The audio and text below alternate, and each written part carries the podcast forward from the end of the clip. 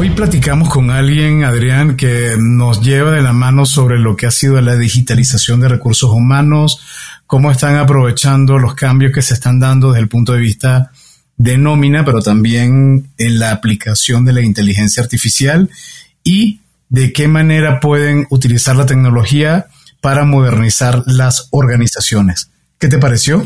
Tuvimos una conversación muy interesante con Andrés Gómez, Country Manager de Book en México. Empresa que hoy tiene un valor de capitalización superior a los 500 millones de dólares y atiende a más de 6 mil empresas en los cuatro países donde se encuentra. La verdad es que no se pueden perder esta conversación donde vamos a hablar de cómo la inteligencia artificial va a transformar la labor de las áreas de recursos humanos, entre otras cosas. Hola, ¿estás listo para escuchar este cuento?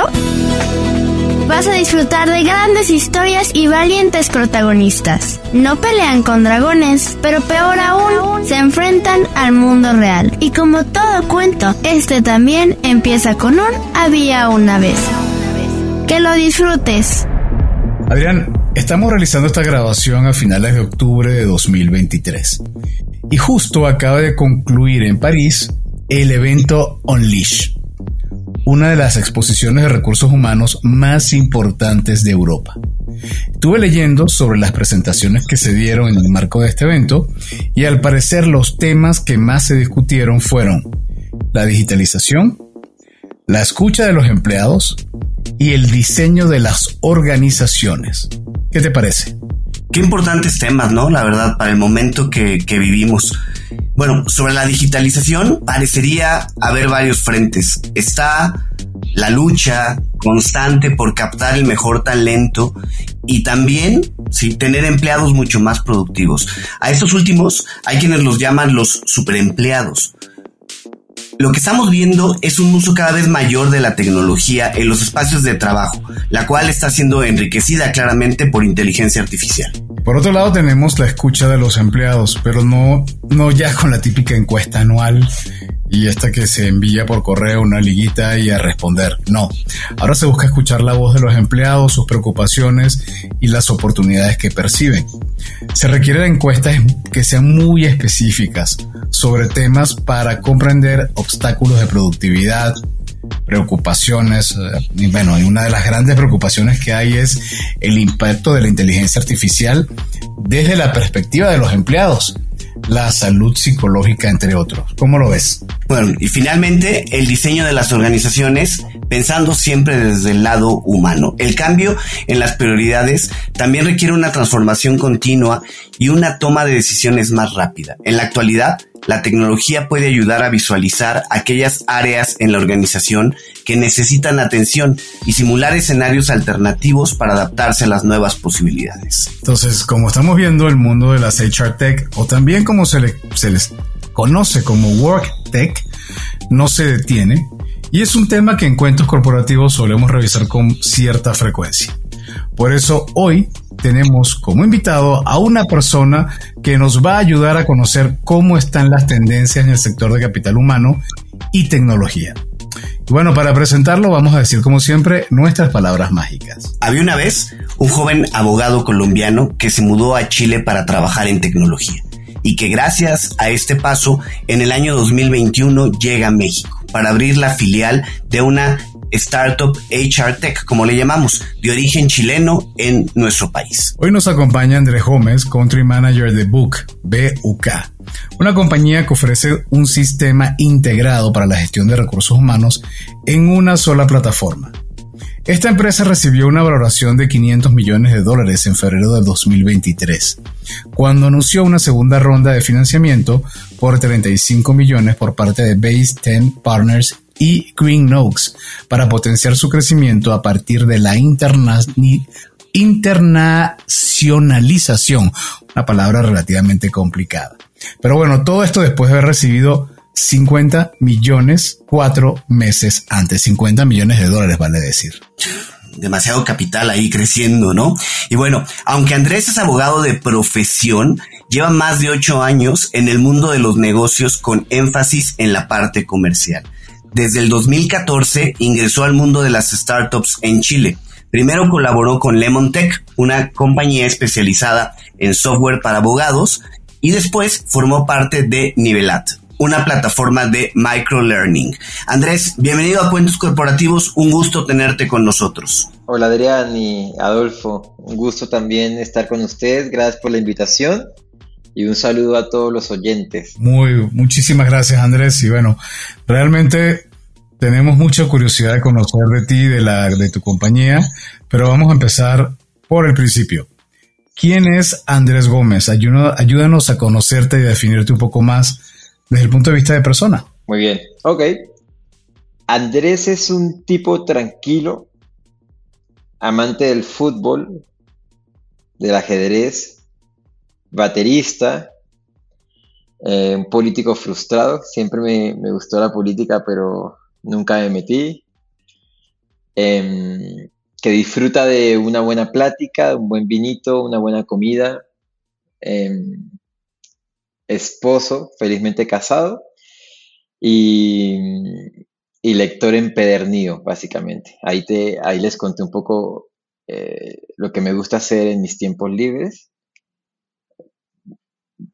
me considero también un poco introvertido, fíjate. Eh, no, no, no se me da el, ser, el, eh, o sea, no me siento tan cómodo siendo el centro de atención, incluso en fiestas o algo así. prefiero estar más que todo hablando con un par de personas y, eso. Y, y, por último, para definirme como persona, un tipo muy feliz. En verdad que creo que estoy en un momento muy feliz de mi vida y, también al frente de lo que es Buque, que me imagino que vamos a ir platicando a lo largo de la conversación. Oye Andrés, a ver, eh, aunque ya hemos platicado encuentros corporativos con abogados metidos en temas de tecnología y en startups puntualmente, la verdad es que no es un camino muy común, ¿no? Normalmente eh, los emprendedores vienen más de carreras como negocios o eh, del lado de programación, de tecnología. ¿Cómo es que un abogado colombiano de pronto se involucra con una empresa de tecnología en Chile y comienzas a trabajar ahí? Platícanos un poco de, de este inicio profesional. Sí, Adrián, y, capaz les sirva como, de alguna manera, un, mensaje de esperanza o de ánimo a aquellos que, que dijeron, uh, estudié la carrera que no me gusta. ¿eh?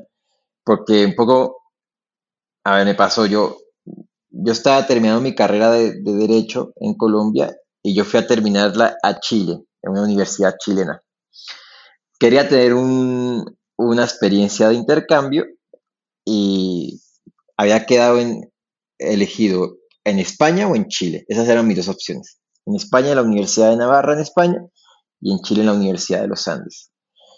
Y Dos días antes de elegir mi destino, yo ya tenía mi decisión de ir a España. El, rector de mi universidad en Colombia me, dijo, mira, España como, como experiencia de vida es espectacular, pero no te va a aprovechar en tu carrera profesional porque el derecho es distinto. El derecho europeo es muy distinto al derecho latinoamericano. Me dijo entonces, si tú quieres tener un buen, una buena experiencia de intercambio sin sacrificar tu parte profesional, yo te recomiendo Chile. Y sin más, sin yo contraargumentarlo, era alguien que yo respetaba mucho y dije, ok, tomo tu consejo y me fui a Chile. Entonces fui en el 2011, llegué a Chile a terminar mi carrera de abogado y resulta que sentencié mi destino porque volví a Colombia para recibir mi, mi título de graduación, pero volví a Chile inmediatamente después eh, con lo cual mi, vida laboral formalmente empezó en Chile. Entonces, mientras yo estaba esperando mi, diploma de abogado chileno, conocí a un muy buen amigo que era el CEO de Lemontech, que era una startup para abogados.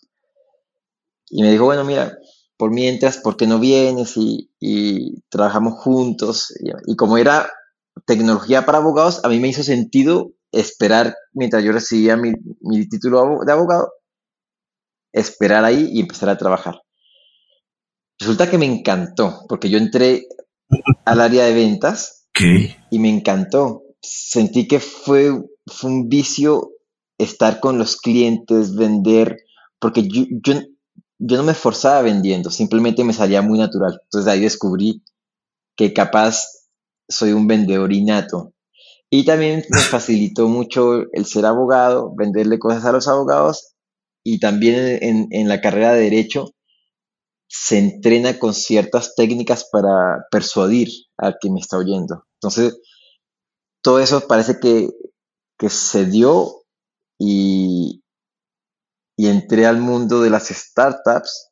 Ahí conscientemente dije, bueno, si entro a este mundillo comercial, startup, un día que pasa aquí es un día que dejo de ser abogado y, y cuando quiera volver va a ser más difícil y tomé la decisión conscientemente y, aquí estoy nueve años después. porque además de que te alejaste del mundo del derecho, también te alejaste del mundo corporativo. Eh, tu carrera ha sido básicamente del mundo de las startups. Y de eso te quería consultar. Ese pase por Lemon Tech no fue eh, una cosa breve de un par de meses o un año. Fueron, tengo entendido, seis años. ¿Qué te dejó ese paso por un mundo que además Adrián y yo conocimos reciente en un episodio con un colega tuyo abogado que además casualmente nos decía que una encuesta que le hicieron, creo que el 70% de los que estudiaban derechos no le recomendaban a otras personas estudiar derecho o trabajar en el mundo del derecho. Entonces, bueno, hay varias cosas, pero sobre todo cuéntanos, ¿qué tal ese mundo por, o qué ha sido pasar por el mundo de las startups? Mira, son, son mundos diametralmente opuestos como tú lo, lo, planteas, Adolfo. Es así. Eh, y fíjate que, que trabajar en, una startup, claro, generalmente las personas asocian a las startups a una mesa de ping-pong, a, tener un futbolito, a, a, estar jugando Nintendo todo el tiempo, básicamente. Google, digamos, es, el icono de una empresa que nació startup, ya no lo es. Y resulta que trabajar en una startup, yo creo que no es para todo mundo, requiere, requiere mucha resiliencia. Eh, tú, llegas a hacer de todo. De hecho, cuando yo entré a Lemon Tech, yo entré como junior en el área de ventas, pero obviamente uno tiene que hacer de todo y de todo es de todo. Entonces, es una muy buena escuela estar en una startup. Quizás en un mundo corporativo, que las empresas más grandes y tradicionales tienen los roles muy definidos y tienen incluso especialidades dentro de las empresas, cosa que la persona que está haciendo un, un, rol específico no tiene mucha oportunidad de salirse de ese rol, ¿ah? eh, porque así está, funciona como un engranaje muy completo donde cada pieza hace su rol y ya está. En el mundo de las startups hay que hacer camino al caminar, básicamente. Nada está construido. Y ese, ese medio desorden, ese caos, a otras personas no les, no les sienta bien. Entonces, eh, depende del gusto de la persona. Yo te diría que mi experiencia ha sido, si, si, si pudiera retroceder el tiempo, no me arrepiento de haberme metido en este mundo, no solamente eh, haber empezado en el área comercial, sino también haberlo hecho a una startup, porque además la velocidad es impresionante. O sea, los índices de crecimiento de una startup sana debe ser de 200%, 300% año tras año. Em, y eso implica que tú tienes que estar manejando eh, una adrenalina constante y, y, puede ser que hoy te toque aquí y el otro año te toque en otro país, por ejemplo. Entonces, es un mundo muy, muy dinámico, muy vertiginoso. Y para mí ha sido espectacular, la verdad, Adolfo. Andrés, y bueno, después de estos seis años por Lemon Tech, ¿cómo es que llegas a Book? Platícanos un poco cómo fue este proceso después de pasar pues por una startup que al final estaba de alguna manera ligada con tus antecedentes como abogado, ¿no? Así es, Adrián. A ver, yo, fíjate que seis años hoy día es, suena mucho, es decir, es difícil es difícil imaginarse a un joven estar seis años en una empresa hoy día. Generalmente la generación milenia y los Zetas, el promedio es un año y medio, dos años, y ya empiezan a, buscar otras oportunidades. Yo en Lemon te fui feliz fue mi escuela, básicamente. Yo empecé como junior y fíjate que rápidamente, a los cuatro meses de haber entrado, rompí las metas y empecé a... Pero, pero todo era muy fácil, se me hizo muy fácil. Entonces yo descubrí que eso era lo mío. Y creo que la importancia de, conocer e identificar cuál es tu fortaleza, dónde eres bueno, no, dónde no eres bueno, creo que es clave para, ir construyendo una carrera que, te genere satisfacciones. entonces, yo fui feliz, feliz, feliz y cada año tenía nuevos retos, entonces tuve que abrir mercados en, en varios países de América Latina, en Colombia, en Perú, en Argentina, en Ecuador. Venía a México constantemente, viajaba tres veces al año. Eh, y fíjate que en ese mundo, yo, startupero chileno, es un, es un mundo pequeño, es, un círculo relativamente pequeño. Eh, conocí a Jaime Arrieta y jugábamos fútbol. Me acuerdo mucho. Todos los martes a las 7 pm en Santiago de Chile jugábamos fútbol con Jaime. Jaime estaba recién llegado del NBA, es el NBA en Estados Unidos. Jaime es el, el co-founder y el CEO global de Book. Y jugábamos fútbol todos los martes a las 7 pm, ahí en Santiago de Chile. Entonces, de alguna manera era un círculo cercano donde éramos varios y teníamos amigos en común y demás. Y también Santiago Lira, otro co-founder de Book, eh, habíamos hablado como hace 3, 4 años de la experiencia de internacionalizar cuando Book estaba recién viendo cómo llegar a Colombia, a Perú, y yo estaba haciendo en Lemonte junto con el equipo lo mismo para ir a Colombia, Perú. Entonces, compartíamos buenas prácticas, Santiago nos, dio un par de consejos, entonces digamos que estábamos muy conectados. A Lemontech la compra en un, un fondo, un private equity, eh, Aicel Kikiar, eh, y, y, básicamente Lemontech decide dar el paso de abrir México como una oficina local. Entonces yo hablo con Ignacio Canas, que era el fundador, y Fernando Leñero, y llegamos a la conclusión que yo debo venirme a, dirigirlo, dirigir la apertura y traer Lemontec a México. Obviamente yo hablé con mi esposa, si mi esposa no hubiera estado de acuerdo, otra sería la historia.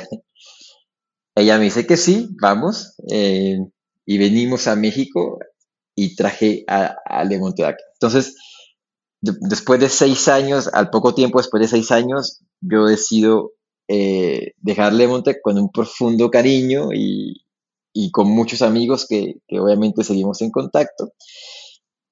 Y fíjate que en el paso de mi estancia con Lemonte, ahí justamente conocí a Jaime y a Santiago. Entonces, yo contacté a Book para otra cosa distinta, quería hacer un partnership.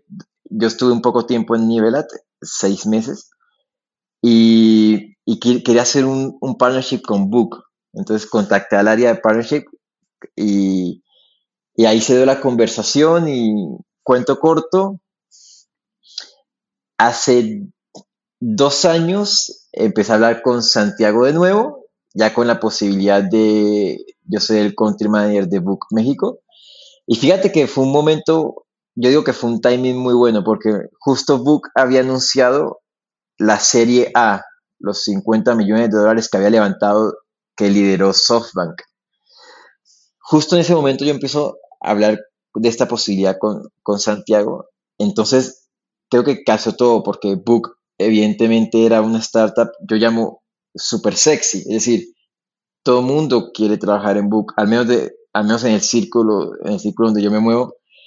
Y yo también, o sea, yo era el primero que yo, yo, yo admiraba esta empresa porque la, historia es, creo que es muy exitosa. Es decir, después de casi cuatro años de existencia, bootstrapeando, es decir, autofinanciándose, creció lo que creció, al punto en que la serie de Book de 50 millones de dólares, finales del 2021, ha sido de las más altas de toda América, de América Latina, en la historia de América Latina.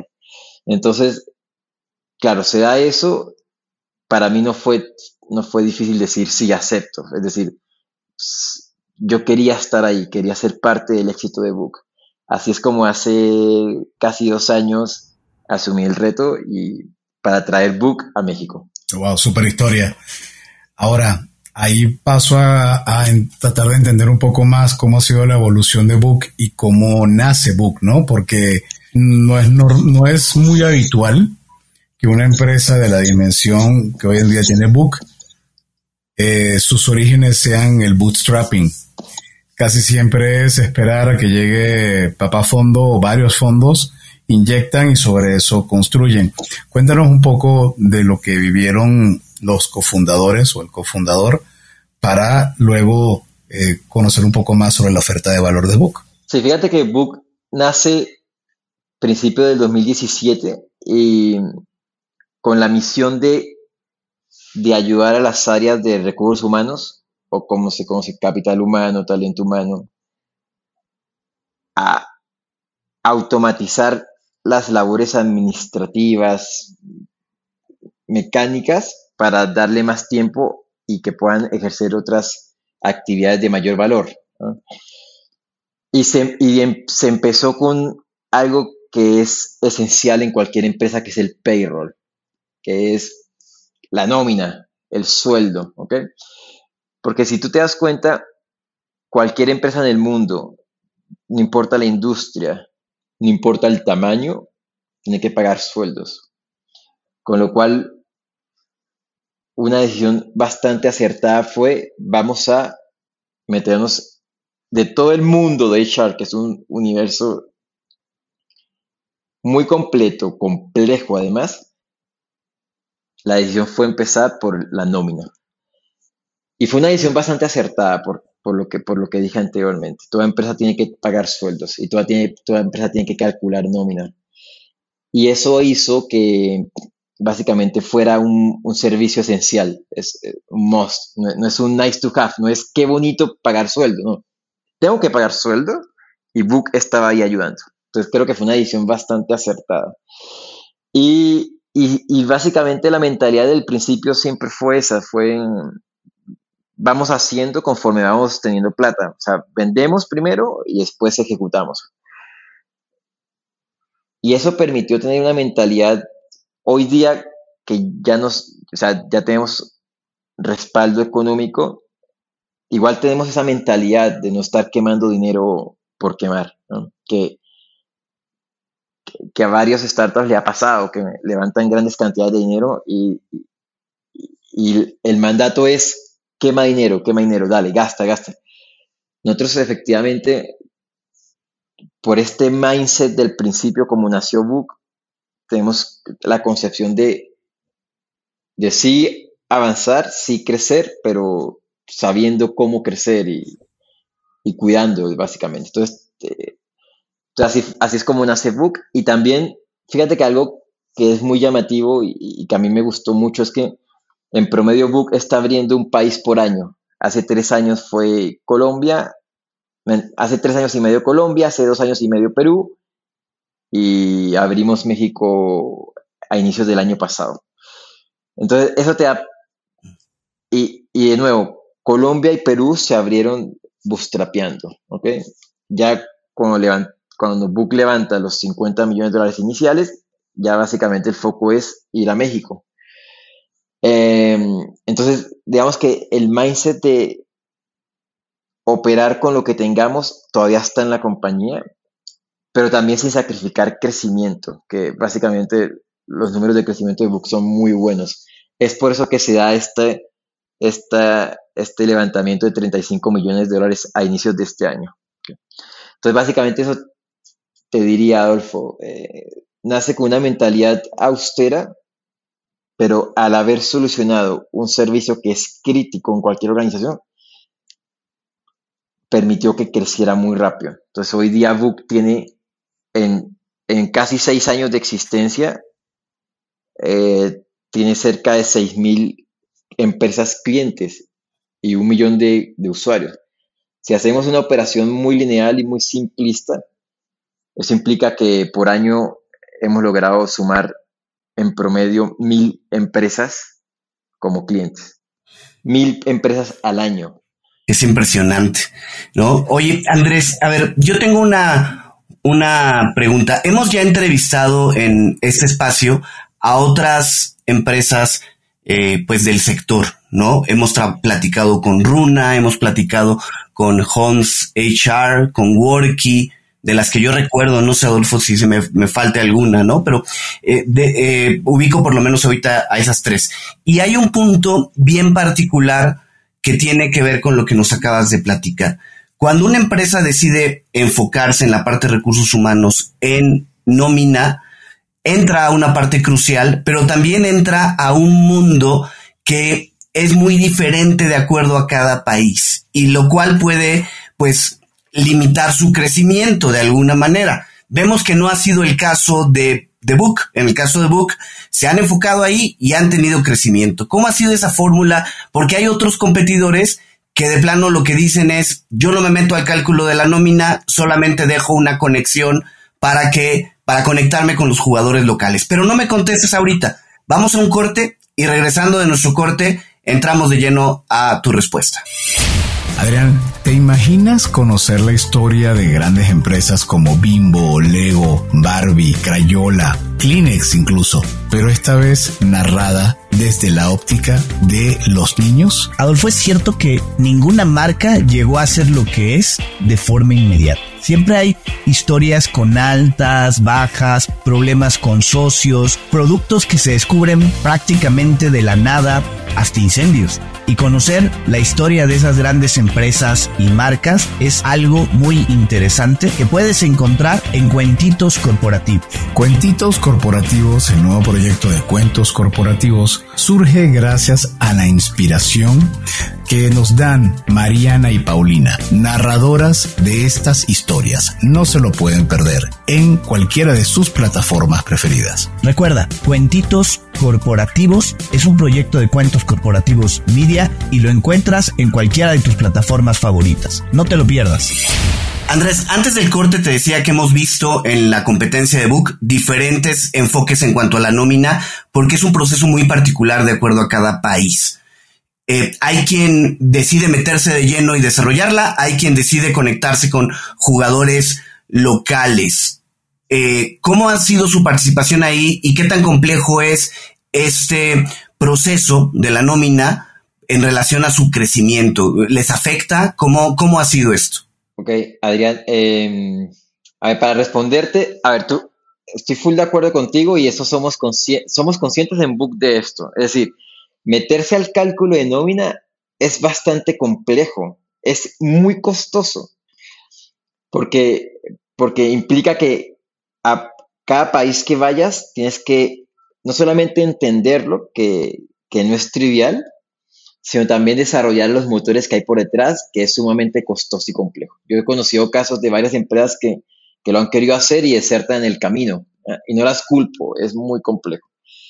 Pero eso también te da una ventaja a largo plazo. Si, si te aguantas todo el dolor inicial, si, si logras pagar todo el precio que al principio, a largo plazo lo que vas a obtener es que llegaste a un, a un asunto que es crítico para toda organización y eso, digamos, levantas una barrera de salida muy grande. Es decir, no, todo, no cualquiera lo hace, pero quien lo hace tiene su ventaja, básicamente. ¿ah? Entonces, es el costo de hacerlo y, y, hemos estado dispuestos a hacerlo. Y además, fíjate que yo te diría que, que nosotros hemos decidido ser un sistema all-in-one, integral. Entonces, claro, nuestra columna vertebral, vertebral es la nómina, efectivamente, pero no nos quedamos solo ahí, no somos un simple motor de cálculo. Entonces, a partir del, de todo el HCM, la administración de la nómina, vacaciones, incidencia, toda la parte administrativa, ya contamos con la información de la empresa y el colaborador y a partir de ahí hemos desarrollado muchos módulos que rodean el viaje del colaborador. Entonces tenemos módulos blandos. La nómina es un módulo duro, cálculo de nómina, pero también tenemos módulos de talento como gestión del desempeño, evaluaciones, ATS, el LMS, que es la capacitación, También tenemos encuestas libres, todo tipo de encuestas regulatorias de, de México en particular, onboarding, beneficios, reconocimiento, asistencia, control de asistencia. Es decir, tenemos, queremos ser el software all-in-one de América Latina y, estamos bastante bien encaminados. Con lo cual hemos podido no solamente desarrollar el módulo de nómina en cada país, que es tan particular, no solamente a nivel regulatorio, sino a nivel cultural, sino que también hemos desarrollado los otros módulos que deberían englobar toda la oferta de valor a las empresas. Yo creo que en parte es por eso que, que a ha ido muy bien. De todas maneras, el cambio, cambiarse de nómina es un cambio doloroso.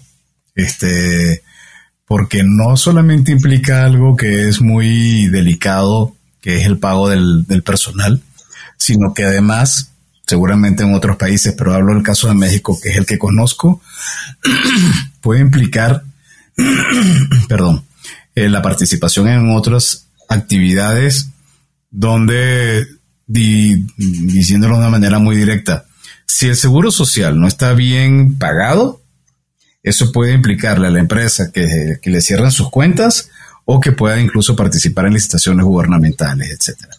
Entonces, tú que eres alguien con un perfil comercial, eh, ¿cómo ha sido el acercamiento para poder convencer a estas empresas para que migren y consideren la oferta de valor de Book eh, como una opción factible para cambiar en un punto tan complicado como puede ser la nómina.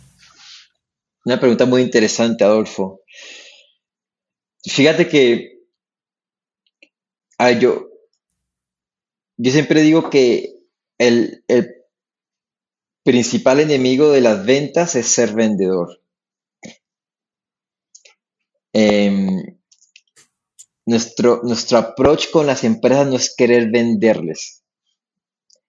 Queremos vender, obviamente, pero nuestro approach no es ese, sino es aportar valor.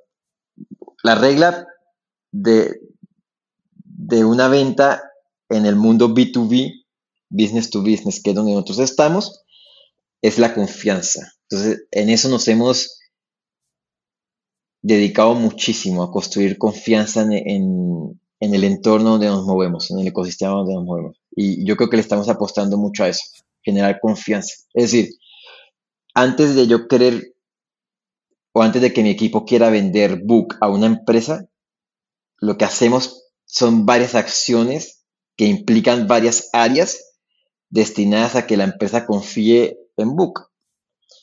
Y después seguramente esa empresa, si, necesita lo que Book ofrece, va a comprar porque ya confía en la marca Book. Y eso fue un desafío al principio, porque cuando, cuando trajimos Book a México, nos conocían pocas personas. De hecho, cuando tuve que contratar mis primeros bookers, me era complicado, porque nadie sabía que era Book, a diferencia de Chile, que, que es una marca bastante conocida. Entonces, primero queremos generar confianza por lo que tú dices, porque procesar nómina es un tema bastante delicado. Entonces, estamos aportando en esta transformación digital de recursos humanos. Siempre estamos participando o en foros o en congresos o en eventos o dando charlas, generando otros eventos. Por eso hace un mes hicimos, no, hace poco menos de un mes hicimos el People Day. Em, no solamente queremos ser espectadores, sino queremos ser protagonistas de esta revolución en las áreas de recursos humanos, pero, pero eso se da a partir, sí, a partir de la generación de confianza al público, porque van a haber empresas escépticas, evidentemente, empresas tradicionales también, em, que la primera respuesta es, no, yo hago, yo hago este proceso de la misma manera hace 20 años, porque tengo que cambiarlo, no, no se me ha roto nada. O sea, no sé, me funciona bien. Entonces, mi competencia, te diría, hoy es el statu quo. Y, cada acción que hacemos en Book es ver cómo desafiamos a ese statu quo. Y yo creo que ese es nuestro approach para acercarnos a las empresas. Oye, en este sentido, eh, ¿cómo definirías la oferta de valor de Book? ¿Qué es lo que Book ofrece a una empresa en términos generales? Mira, nuestro, nuestro gran norte es crear lugares de trabajo más felices. ¿no? es, una, no es una declaración romántica abstracta, sino que eso debería plasmarse en todos nuestros procesos, tanto internos como de cara al cliente. Primero, si yo quiero conquistar el mercado mexicano, que es, es nuestro, nuestro gran deseo y trabajamos fuertemente día a día por ello, tengo que tener un lugar de trabajo más feliz para mis bookers. Entonces, primero partimos desde casa. Para formar un equipo de élite, para ir a conquistar el mercado, tengo que tener un equipo de élite, tengo que tener un equipo de primer nivel. Y eso implica generar un, lugar donde, donde el equipo quiera trabajar, donde, los que estén afuera quieran entrar a Book, quieran decir, yo quiero ser parte de Book. Y, y segundo, ya con un equipo bastante formado, un equipo sólido y de alto rendimiento, vamos a las empresas a transmitir este, esta filosofía nuestra que es crea lugares de trabajo más felices. ¿Y cómo lo haces? Básicamente nosotros le proponemos a las áreas de recursos humanos, pero también a la, dirección general incluso, automatizar toda la interacción con el colaborador en lo que atañe a las áreas de recursos humanos, automatizar todos los procedimientos que se pueden, eh, que pueden quitarle mucho tiempo a las profesionistas de recursos humanos para que ellos, en vez de gastar tiempo como se dice aquí en México, talachando en esa mes, vayan y generen valor con los colaboradores. Entonces, si tú, si tú te fijas, hoy día los profesionistas de recursos humanos no les queda tiempo de hablar con la gente, de preparar el liderazgo de la compañía, de enfrentarse al burnout, por ejemplo, de generar estrategias para cómo atraer el mejor talento, cómo retenerlo también, cómo posicionar la, la marca empleadora, porque no les queda tiempo, porque están inmersos en horas y horas de trabajo en el computador, calculando nómina, procesando las encuestas de clima, procesando la NOM 035, eh, viendo datos en Excel. No les queda tiempo. Entonces nuestra propuesta es, somos un sistema all-in-one integral que te permite automatizar todo esto que te quita tiempo para sacarte del computador y que vayas a pensar y que te sientes a la mano derecha del director general de la compañía. Esa es nuestra apuesta, eso es lo que nosotros visualizamos para las áreas de recursos humanos.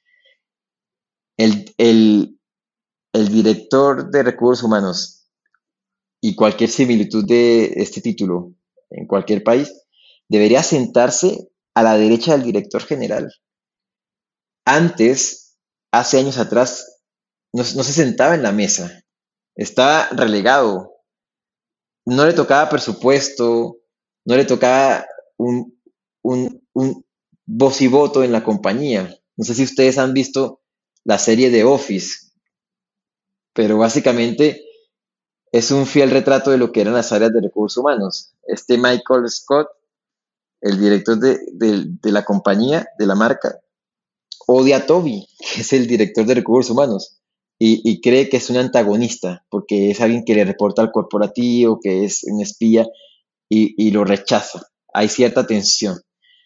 Eso era un fiel retrato de las áreas de recursos humanos. Hoy día nuestra propuesta es siéntate a mano derecha del director porque el impacto que se genere del área de recursos humanos es un impacto que, que tiene repercusiones en el negocio en la productividad, en las ventas, en un liderazgo efectivo, en baja rotación, etc. Entonces nuestra propuesta básicamente es esa. Somos un all-in-one. Porque hoy día también las empresas, eh, Adrián, están cansadas de tener cuatro o cinco proveedores. Tengo un proveedor para esto, tengo otro proveedor que me calcula la nómina, tengo otro proveedor que me hace las encuestas, otro para capacitación. Y después, ¿cómo, cómo tú reúnes toda la información y sacas decisiones o sacas data para tomar decisiones. ¿Cómo haces que, toda esta información que está dispersa la juntas y empiezas a tener insights, por ejemplo? Entonces nuestra propuesta es, somos un sistema integral que tiene todo esto y por ende la facilidad de la información transversal a dos clics eh, de distancia. Algo que vimos eh, que ustedes han entrado también, Andrés, es cómo ese procesamiento de datos se puede integrar la inteligencia artificial. ¿Nos podrías platicar un poco más de lo que está haciendo Book para utilizar y darle facilidad al equipo de RH para el uso de la IA? Sí, nosotros recientemente, no, recientemente no, a inicios de este año hicimos un convenio con OpenAI, que es la empresa dueña de ChatGPT, y básicamente hubo una integración. Entonces integramos ChatGPT a Book. Entonces, así es como nace Book Copilot. ¿Qué es Book Copilot? Es ChatGPT dentro de Book. Es eso. Y primero decirte em, que este es el inicio, Adolfo. Es decir, recién estamos empezando y las posibilidades son muy amplias. Empezamos básicamente con algunos frentes. Primero, eh, estamos enfocándonos a, que Copilot sea capaz, primero, de levantar perfiles de cargo. Por ejemplo, si una empresa necesita contratar, llamémosle un ingeniero de sistemas, tú desde Book le puedes pedir, oye Copilot, por favor hazme levantamiento del cargo que quiero salir a buscar un ingeniero de sistemas. Entonces Copilot te va a hacer todo el levantamiento del perfil características, habilidades, experiencia, formación académica, todo. Una vez tú estés ok, lo publicas. Nosotros tenemos el ATS que también es para publicarlo y también se puede publicar en distintas bolsas de empleo. Y ahí viene el segundo trabajo de Copilot. Cuando te llegan las postulaciones o las aplicaciones de los postulantes, Copilot te, te va a analizar todos los, todas las postulaciones y todos los currículos, te, entra a leer el PDF y de los, vamos a decir que hubo 100 postulaciones, de las 100 te rankea y te dice esas son las 5 mejores y te da un ranking, te, dice estas 5 estrellas, estas 4 estrellas, entonces, esta te recomiendo que lo conozcas. Entonces te hace el match entre, el, entre la postulación y el currículo y va y lee y te dice conoce estas 5. Entonces el ahorro de tiempo es tremendo. En vez de que antes como era, eh, el encargado del proceso tenía que meterse a currículo por currículo, a verlo, a verlo, a verlo. Copilot te lo hace en cuestión de segundos y te dice, siéntate, de los 100, siéntate en estos 10. Esos 10 son los mejores. ¿ok? Em, eso por un lado. Otro, otro también, otra em, área que le estamos enfocando a Copilot es respecto a las encuestas de clima. Entonces, tú mandas una encuesta de clima desde Book, se levanta la información y Copilot es capaz de leer los resultados, procesarlos y te va a dar insights, ¿ok? Oye, tu área, tu área de operaciones está cerca de sufrir un burnout. Hay descontento por las condiciones laborales te recomiendo esto, esto y esto. Entonces, Copilot es capaz de ir a leer los resultados de la encuesta, procesar la información y darte insights accionables. ¿ok? De nuevo,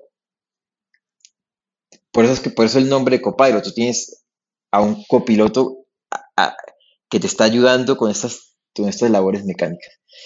Y otro asunto también que, que estamos entrenando muy fuerte a Copilot es todas estas dudas de la información, dudas legales. Entonces, por ejemplo, si alguien en México que cambió la ley de vacaciones hace poco, no tiene, no tiene noción o, no sabe con certeza un caso hipotético. Yo tengo un trabajador que hace dos años entró, no, ha tomado vacaciones, pero cambió la ley recién este año, la ley de vacaciones, antes eran seis días, ahora son doce, ¿cuánto le corresponde? Entonces, cualquier duda legal que tenga nuestro cliente le puede preguntar a Copilot y Copilot te va a decir, oye, mira, la ley cambió, este es el sustento, le debe corresponder estos días, eh, este es el periodo de transición. Entonces, Copilot te ayuda a resolver temas legales, dudas legales de reglamentación. Y por último, también Copilot te ayuda a procesar la información que tienes en Book. Por ejemplo, y nos ha pasado, tenemos empresas que, que quieren saber, por ejemplo, cuál es el porcentaje de mujeres en las áreas de liderazgo. Bueno, puedes sacarlo en Book, sí, pero Copilot te, te lo puede decir instantáneamente. Oye, quiero saber cuáles son, cuál es el número de porcentaje de las mujeres en puestos de liderazgo. Es esto. Oye, quiero saber cuáles cuáles fueron mis últimas eh, incorporaciones en los últimos seis meses, esto. Entonces, Copilot se convierte también en un facilitador de información que se necesita para levantar informes, para corregir políticas de, la compañía, para planear el año siguiente también. Entonces, fíjate que, que, son varios frentes de los que estamos entrenando Copilot y esto es el, como te dije, Adolfo, es el comienzo. Oye, Andrés, pues la verdad es que están haciendo cosas muy interesantes, ¿no?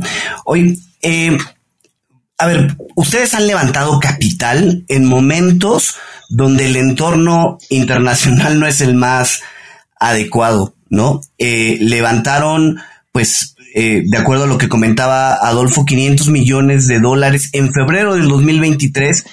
50. Ah, 50, ok, 50 en febrero del 2023. Eh, no, no, 50 a finales del 2021. Ok. Y 35 este año, en febrero. En febrero. Y están valorados en 500 millones. En 500 millones.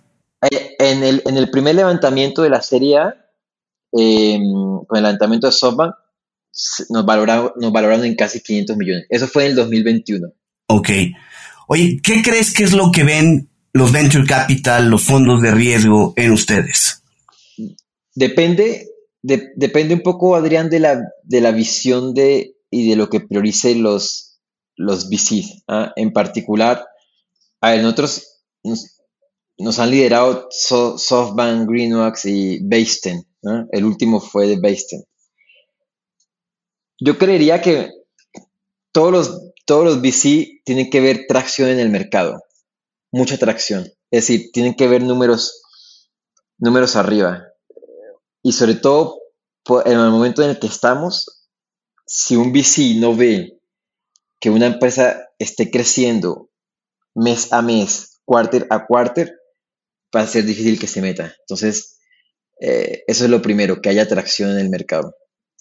Eh, y segundo, que sea un producto que genere, que entre al corazón de, las organizaciones, de los clientes, que sea un producto necesario, esencial para cualquier empresa. Y tercero, relacionado con el segundo, el tamaño, lo que se conoce como el TAM, o, el tamaño de nuestro mercado.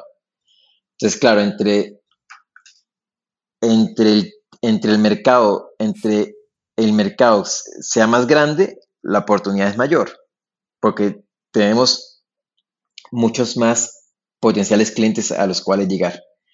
Yo creo que esas tres factores son los que generan que una inversión sea muy atractiva para cualquier VC. lo que, la atracción en el mercado, la misión que se busca resolver o el dolor que se busca resolver y el tamaño de la oportunidad. Entonces, me lleva a hacerte una pregunta futurística. ¿Dónde ves a Book en los próximos cinco años? Mira, uno puede ser, uno puede ser tan optimista como sea posible. Es decir, Book en seis años ha logrado tener seis mil clientes, un millón de usuarios y estar en cuatro países. Te diría dónde lo veo el año siguiente. El año siguiente vamos a abrir Brasil, que va a ser nuestro quinto país. Que Brasil por sí solo es un tremendo desafío. Eh, lo estamos tomando con mucho respeto. Em, veo, veo a Book, no sé si haría una, una operación lineal de ah, si en seis años tuvimos seis mil empresas, en cinco años tenemos Yo creo que yo creo que el crecimiento es más que todo es exponencial. Entonces yo, yo veo un crecimiento exponencial muy fuerte. Te diría que para México el otro año el desafío es crecer 300%. Em, no sé si vamos a abrir un sexto país, eso en verdad es una incógnita. Y veo consolidando los cinco países y siendo protagonistas en, en el mundo HR.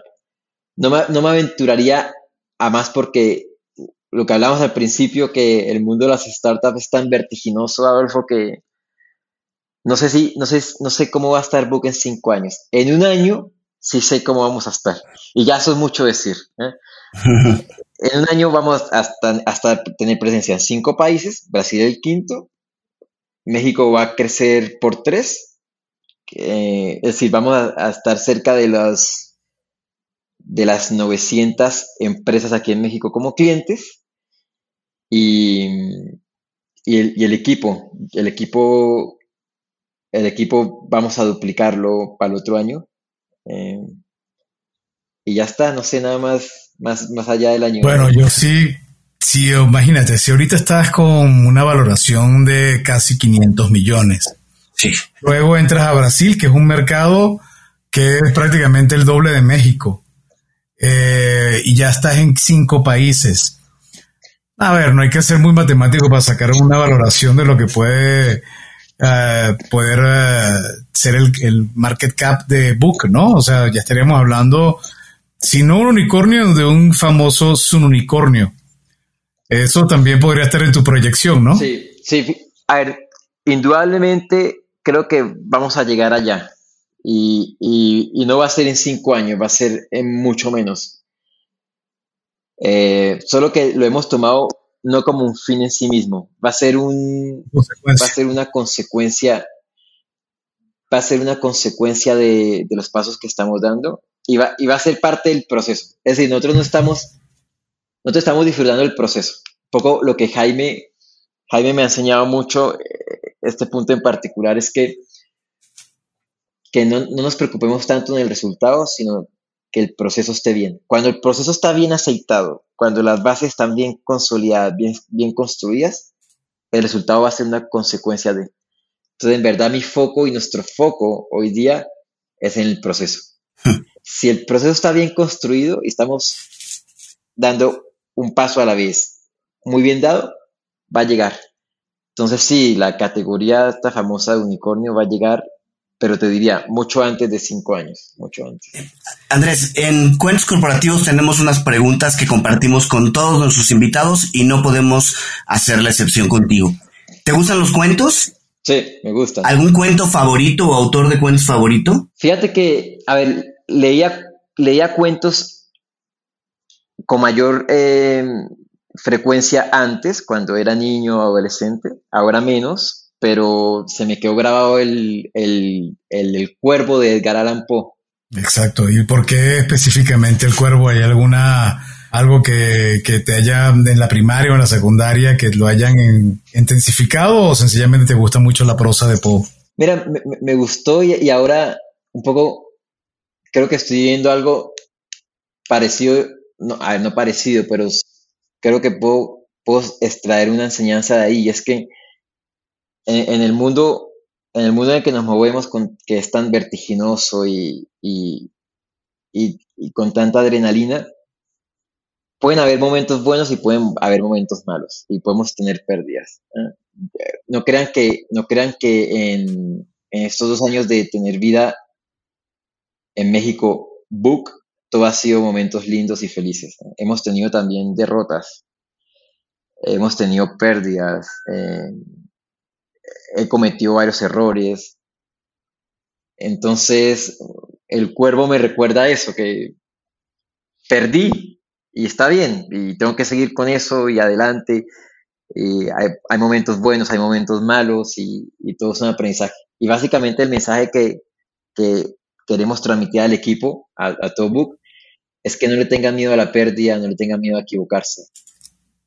Vamos avanzando y si nos equivocamos es parte del aprendizaje, es parte de la vida.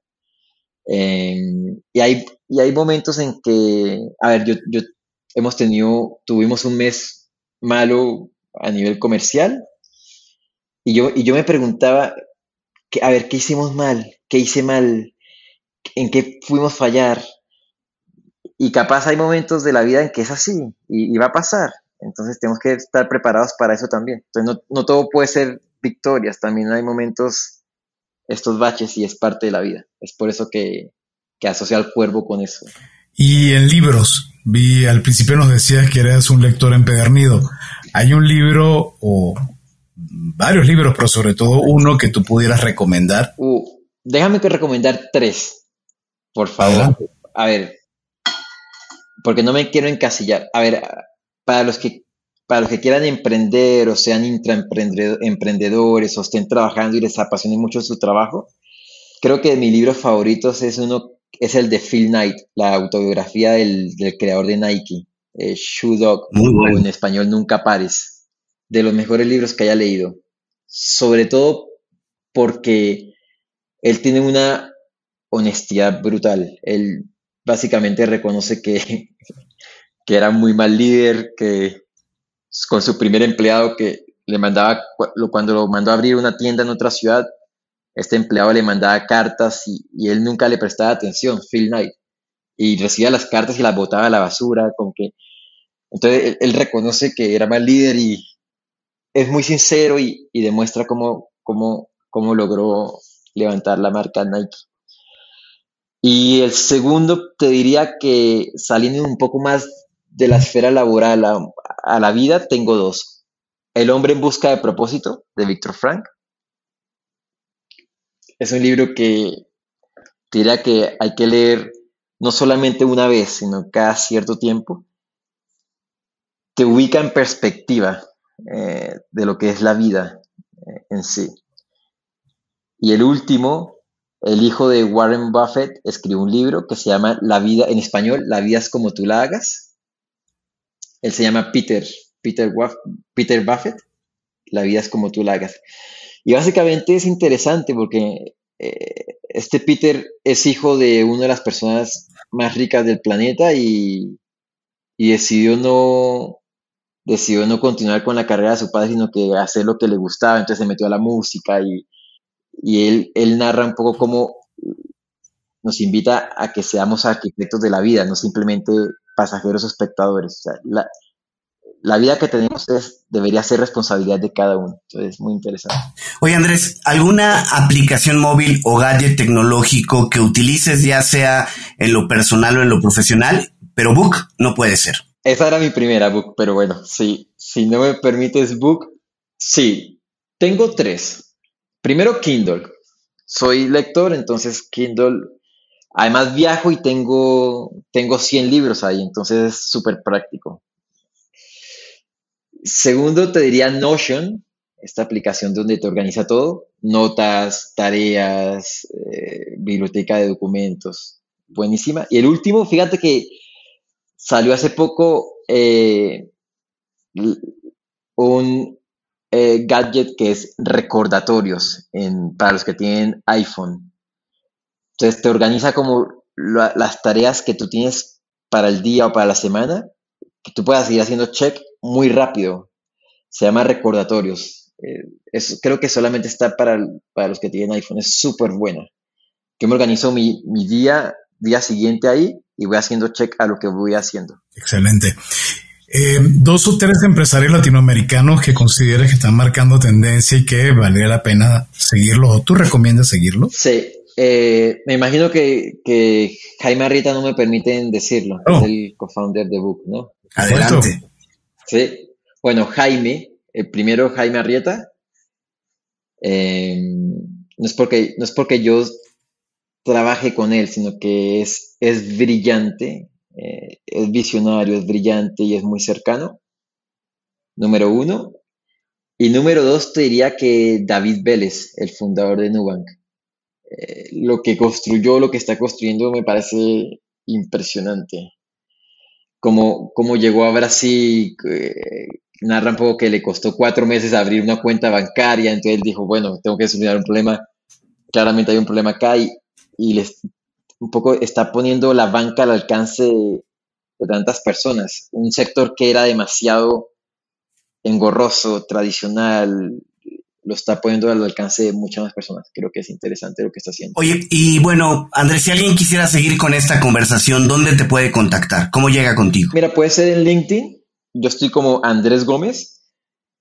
Em, y también si alguien me quiere mandar un mail o algo así, una pregunta o lo que sea, mi mail, agomez.book.mx. agomez.book.mx yo tengo un top que es que yo no, yo no puedo tener mails sin leer. Así que mail que me envían, mail que abro. Y bueno, Andrés, eh, la verdad ha sido una plática muy redondita, lo podría decir. Hemos paseado desde el mundo de la digitalización, el mundo de, de las organizaciones, inteligencia artificial, evolución, desarrollo, pasar de un tópico que es bastante eh, o ha sido muy tradicional a tratar de mm, proponer a las personas que reinventen. Y tu conclusión, has pasado de ser abogado a estar en el mundo de startup y a estar además en la parte comercial. ¿Cuál podría ser tu mensaje de cierre para quienes te están escuchando y pueden verse en ti inspirados en esta conversación? Em, sí, mira, primero yo tuve que reinventarme y, tuve que hacerle frente a, esa decisión, desde hablar con mis papás, oye, ya no voy a ser abogado, me voy a ir al mundo de las ventas, em, hasta meterme en una industria que yo no era, no, tenía conocimiento, entonces reinventarse, creo que no hay que tenerle miedo a, reinventarse, incluso no importa la edad que se tenga. Si alguien quiere probar con algo, yo recomendaría que lo haga. Más vale uno arrepentirse de, una jugada que le salió mal a una jugada que no se intentó jugar, básicamente. La vida es una sola, es muy corta, hay que hacerla valer. Eso a nivel profesional. Y segundo, y por último, disfrutar del proceso. Yo he aprendido mucho a, como la meta no es, no es el resultado final que uno quiere llegar. En verdad, la vida se trata de esos pasos a diario mientras llegamos a la meta final. Entonces uno, muchas veces está enfocado en, lo que quiere lograr, en el resultado final, en eh, yo me veo a 10 años haciendo tal cosa, pero no, nos preguntamos cómo me veo caminando hacia, hacia esa cosa. Y yo creo que la felicidad radica en el proceso. Entonces, disfrutar mucho el proceso, el día a día, con la gente con la que uno comparte. Creo que eso es clave para, la felicidad. Eso, Adolfo. Andrés, pues de verdad, muchísimas gracias por acompañarnos. Creo que hemos pues platicado mucho de tu carrera, de Book, y nos dejas conocer eh, más allá de la parte de la parte profesional. De verdad, muchísimas gracias. Y a ti, gracias por escucharnos. Si te gustó este episodio, no dudes en suscribirte en tu plataforma y sobre todo calificarnos con cinco estrellas. Tienes que acompañarnos en Cuentos Corporativos Radio, nuestro espacio digital donde todos los martes y jueves de 8 a 9 de la noche, hora de la Ciudad de México, relatamos historias de emprendedores, esta vez con un sabor poco más local. Puedes ubicarnos en www.radiomex.com.mx. Recuerda suscribirte a nuestro newsletter, donde conocerás un poco más de nuestros invitados y recomendaciones. Ve a www.cuentoscorporativos.substack.com y suscríbete. Y como siempre decimos, las empresas, sin importar su origen, razón de ser o tamaño, tienen todas algo en común. Están hechas por humanos. Y mientras más humanos tienen, más historias que contar. Y todo cuento empieza con un había una vez. Nos escuchamos en el próximo capítulo. Andrés, muchísimas gracias. Gracias, Andrés. No, gracias gracias a ustedes. Lo disfruté mucho. Gracias por habernos acompañado en esta historia. Esperamos que te haya gustado y que te inspire para combatir los dragones que enfrentas en tu aventura emprendedora. Nos vemos en el próximo episodio de Cuentos Corporativos.